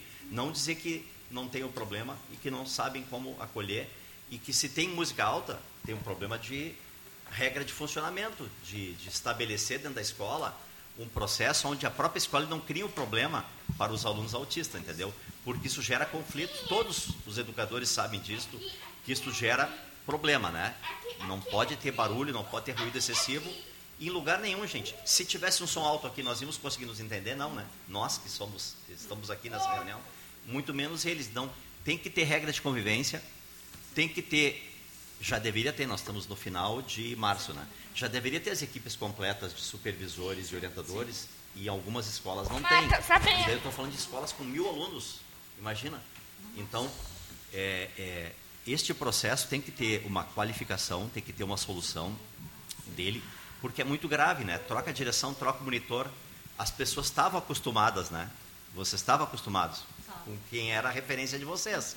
E as pessoas conheciam não só o nome, como a vida, né? A, a, a, todo, a, toda a realidade, né?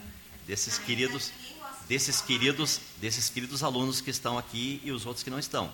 Então nós precisamos superar, né? Porque Esteio, né, é uma cidade que tem várias qualidades, né? Várias qualidades, né? Como vocês mesmos disseram.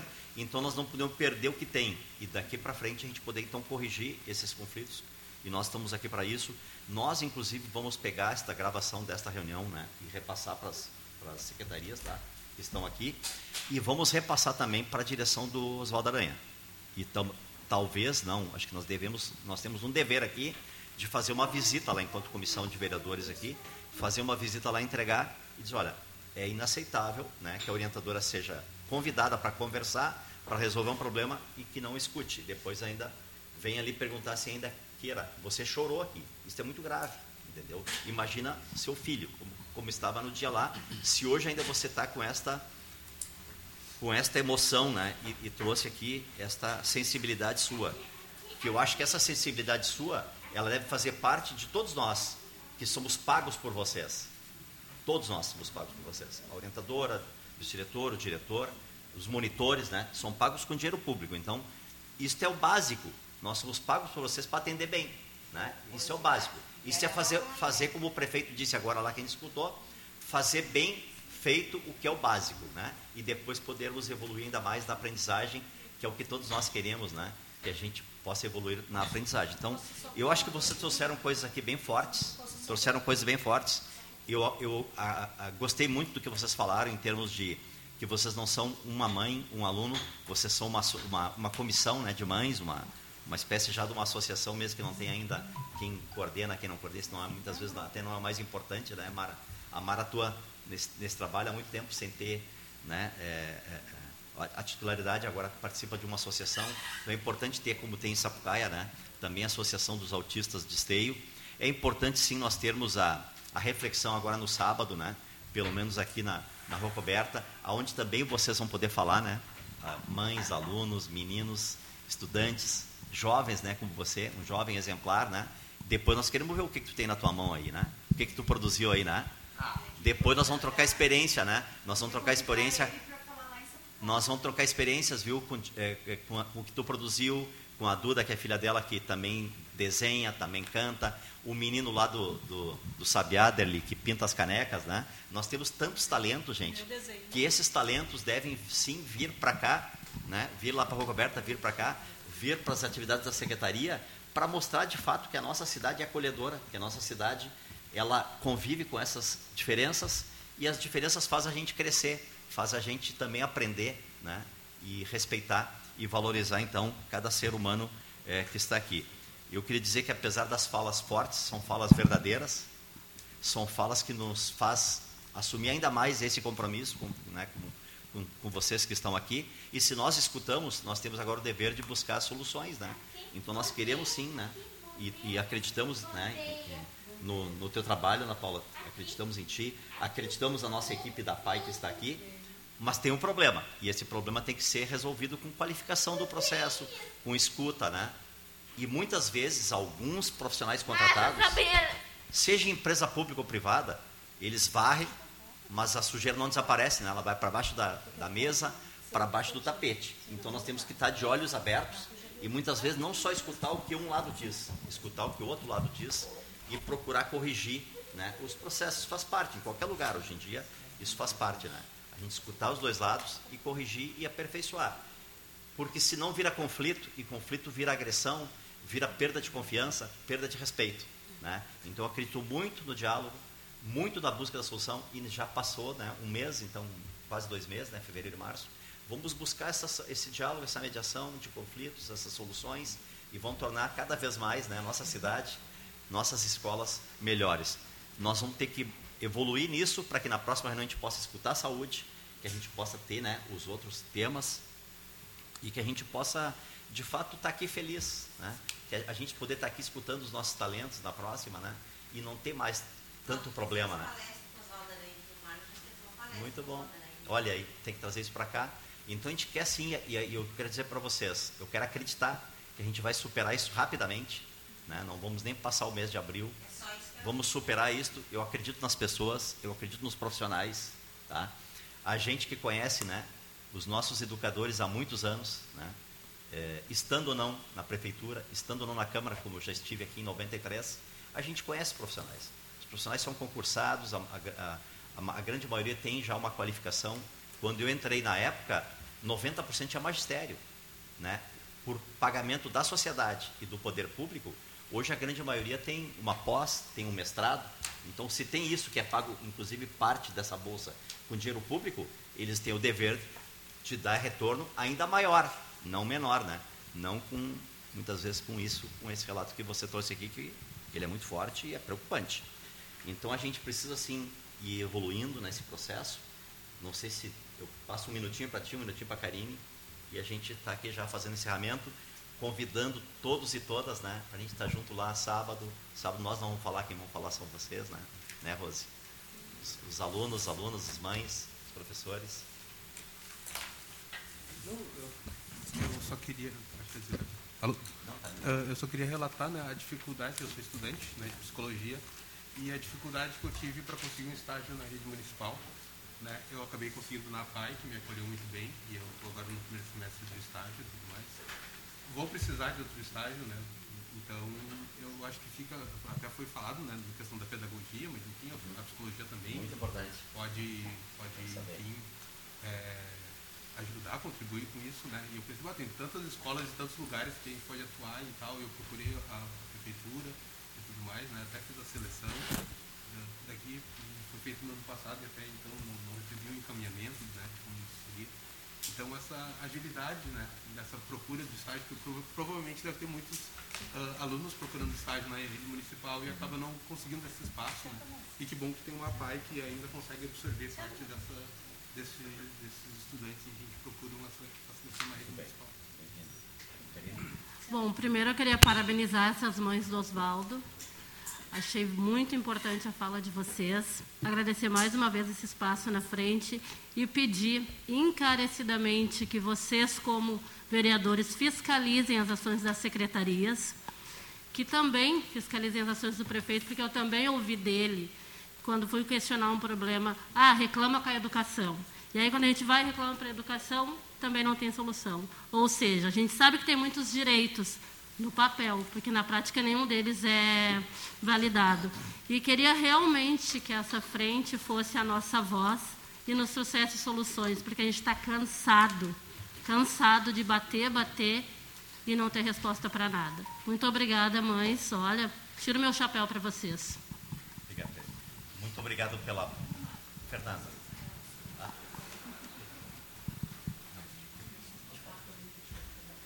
Espera um pouquinho, querendo depois que a Fernanda tem um retorno. É, muito obrigado de coração, né? E de visão, né, de razão também. É, muito obrigado pela presença, pela fala, né, fala muito boa, muito verdadeira de cada um de vocês. Nós vamos retornar até a, a próxima reunião em maio, te mando os convites de novo para vocês, vocês assinaram a lista de presença, até para que vocês multipliquem para outras pessoas, né? Cada vez mais que essa união das mães e dos alunos possam se fortalecer na cidade, que a gente, quem puder, né, tá no sábado lá, é, vai ser um espaço de vocês, não vai ser um espaço de fala nossa, né? Vai ser um espaço de fala é, de troca de experiência, de stay, de Sapucaia, e troca de experiência né, dos, das mães, dos alunos, para poder então ter um momento de conscientização, de reflexão e de mostrar para os demais da cidade, né, que existem muitos autistas aqui em Esteio e que são todos seres humanos, alunos, meninos, meninas, com todos os talentos que qualquer outro aluno né, e qualquer outro cidadão de Esteio tem. E que vocês sirvam de exemplo, de inspiração né, para todos os demais, né, eh, jovens, alunos, que a gente possa ter, então, não bullying, não, de, não desrespeito, mas respeito e conviver né, entre todos e todas. Agradeço aqui né, os técnicos, o Girardi da, da PAI. A Dada parece que quer falar lá. Um minutinho, Dada, então, que antes eu achei que vocês É bem rapidinho. Eu quero parabenizar vocês, mães, e dizer que a nossa Secretaria de Cidadania está à disposição e que nós temos lá a confecção das carteiras de identificação das pessoas com um transtorno do espectro autista. E que daí eu vi como falando que a gente não sabe quanto a gente tem no município, nós já entregamos mais de 50 carteiras. Então tem lá no, no site um link onde as pessoas podem estar se, ah, se cadastrando para ser confeccionada a carteira, daí ela pede os documentos que tem que levar, e vocês com certeza podem sempre contar com a gente, viu?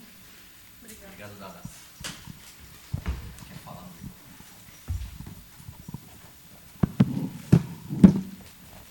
Eu quero perguntar, seu Gilmar, assim, a respeito de ah, musicoterapia, nós não temos em esteio. É uma coisa muito importante também para as crianças autistas. A Rose trouxe, a gente foi eu e a Fernanda numa reunião, a Rose que tem esse projeto Sapaia, eu e a Fernanda fomos com ela até a Secretaria de Educação, né, qual Eu- acompanhou. eu como A mãe- A Secretaria gostou muito né, do projeto. E agora depois, então, como tinha caminhada, né, nesse período, a gente acabou priorizando a caminhada. A caminhada não, aqui não vai ser caminhada, vai ser um, um espaço na rua aberta ali, né, de experiência, troca de ideias. Na sequência, a gente retoma, então, né, a vinda de vocês aqui trazer esse projeto e conhecer as outras iniciativas que nós temos aqui, né?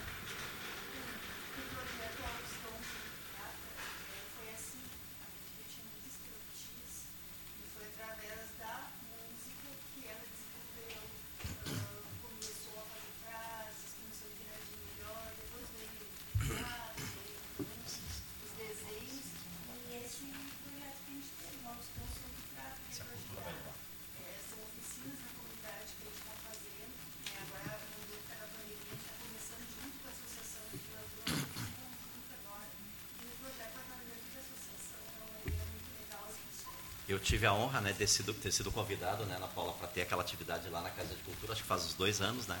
E foi lá que eu conheci a Rose e a Duda, né? Então, tivemos uma, um, um belo evento, né? Com os talentos ali e que, sabe, a gente retoma isso, né? E a gente possa ter essa parceria, né? Do Altiston aqui em Esteio com os talentos daqui, troca de experiências com o de Sapucaia e tantos outros, tá bom? Muito obrigado. Bom final de semana e espero rever quem Muito puder obrigada, viu? no sábado lá na Belo.